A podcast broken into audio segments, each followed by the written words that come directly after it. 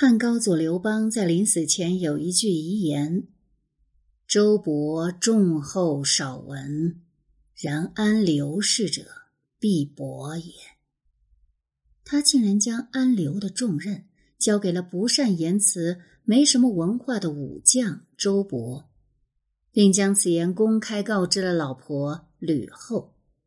不过，这么重要的话，刘邦为什么？不说给接班人太子，却反而要说给老婆听呢？汉高祖刘邦是个货真价实的马上天子，他一辈子都在打仗，先跟暴秦打，后跟项羽打，当了皇帝也不安生，还要四处平定异姓王的叛乱。总之呢，是一刻都不得安生。皇帝出去打仗了，朝政怎么办呢？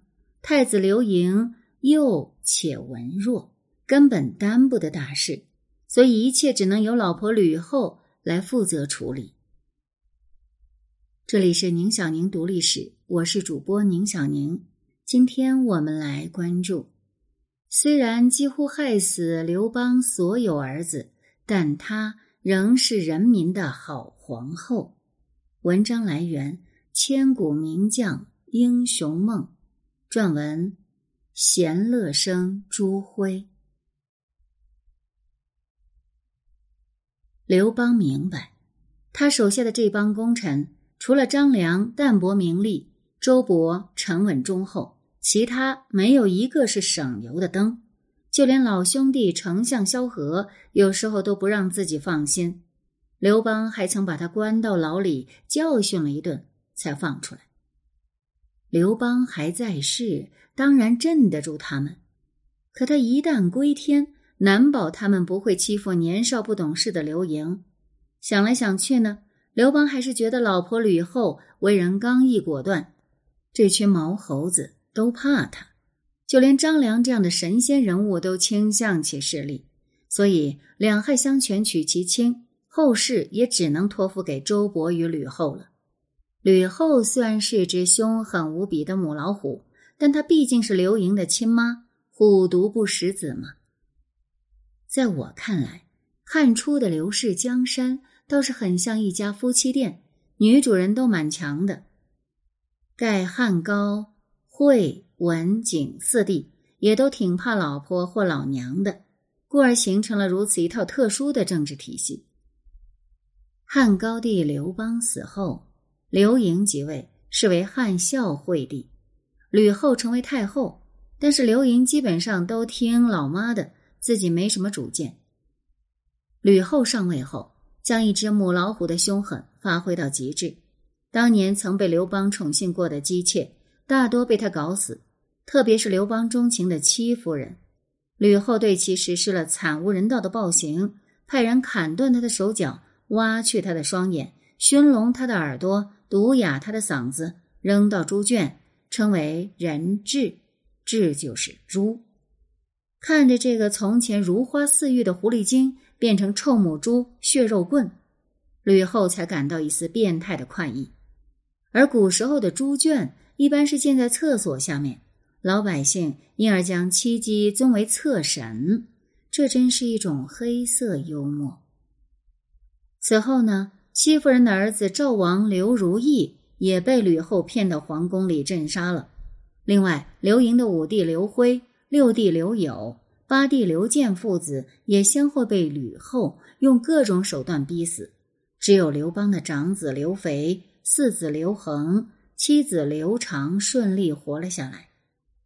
刘肥活下来是因为老实又听话，安全的死在汉惠帝六年。刘长是因为母亲早死，被吕后收养长大；刘恒则是因为母亲薄姬当年并不受宠，靠着闺蜜帮忙，才被刘邦灵性了一次而幸运中标。加上刘恒又比较低调，所以这对母子在大清洗中幸免于难。这个世界，女性政治家比较少，不是因为女性能力不足。而是政治需要理性，需要毅力，需要反反复复的博弈。而女性的特点是感情充沛，有时候容易意气用事。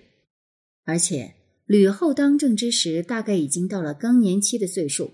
女性更年期，烦躁、焦虑、多疑、易怒等负面心理，一定会对她的决策造成影响。况且吕后曾长期被刘邦冷落，他一旦掌握了绝对权力，就难免在对待刘邦姬妾与子孙问题上行为过激。而群臣虽然觉得这是你们皇族的家事，不便插手。可这就对吕氏心存警惕。更糟糕的是，他的残忍戕害、欺负人的这个举动，让刘盈整个人都不好了，竟以致下病在床一年多。这个仁孝的儿子实在难以接受自己有个魔鬼老妈的现实，于是后来干脆自甘堕落，日夜饮酒淫乐，从此不问朝政。《资治通鉴》的作者司马光写到这里，就狠狠批判了刘盈一通。但我觉得司马氏太严格、太苛刻了。要知道，大多数人都是有感情的，不是谁都能像刘邦那样成为政治动物。你想想，刘盈一个花季少年，却要经历这样的人伦惨剧，他没有精神失常已经是幸运了。自暴自弃、以酒色自戕，也许是他发动了心理保护机制。目的就是要麻醉自己的心灵，掏空自己的身体。公元前一八八年，汉惠帝刘盈死，死于对人性和亲情的绝望。惠帝生于乱世，五岁流落江湖，被项羽追杀；八岁成为皇太子，十六岁即位为帝，在位七年，此时年仅二十三岁。他这一生极其可怜。极其缺乏家庭温暖，他被母亲恐吓过，还被父亲踢下车。即便身为皇帝，人生仍备受摧残，甚至于母亲要杀他弟弟，他都阻止不了。这一切究竟是人性的泯灭，还是道德的沦丧？又或者政治本身就是这么残酷？要是有选择的话，或许他宁愿选择生在普通百姓人家，父亲是普通亭长，母亲是普通农妇。即便粗茶淡饭，只要有爱，虽苦也甜。可惜连这都是奢望。惠帝死后，吕后哭了一通，便将惠帝的幼子立为皇帝，自己临朝称制，成了事实上的帝国女主人。那么之前的分析是，这吕后虽是女主，却也是个女人。她失去了唯一的爱子之后。便将全部的感情投放到了自己的娘家子侄身上，于是先后封侄子吕台为吕王，吕产为梁王，吕禄为赵王，吕台之子吕通为燕王，又封了六个吕氏族人，包括吕后的妹妹为列侯。吕产、吕禄还一面摇领藩封，一面执掌着南北禁军兵权。威震宫廷，世情内外，朝野人等莫不涕兮惊心。这刘氏天下俨然要变成吕氏天下了。当然，吕后并不真的想要篡夺刘氏江山，他只是暂时接管而已。从已知的史料来看，吕后应该从未计划过真给江山改姓。况且。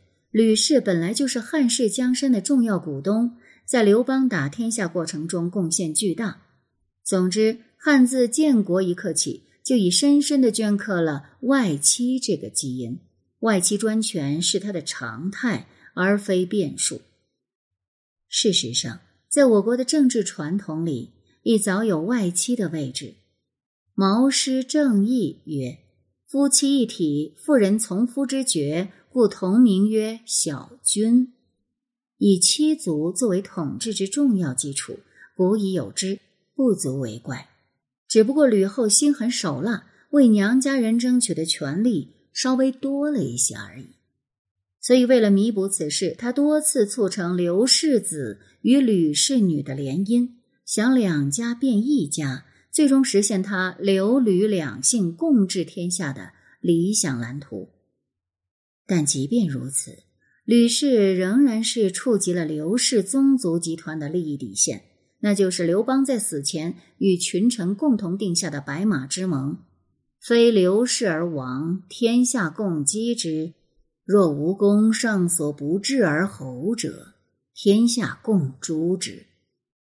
如今的吕后是盟约无无误，与刘氏宗族算是彻底撕破了脸皮。那夹在中间的周勃等老干部们又该如何处置呢？出人意料的。周勃等人采取了妥协的策略，他们认为现在稳定最重要。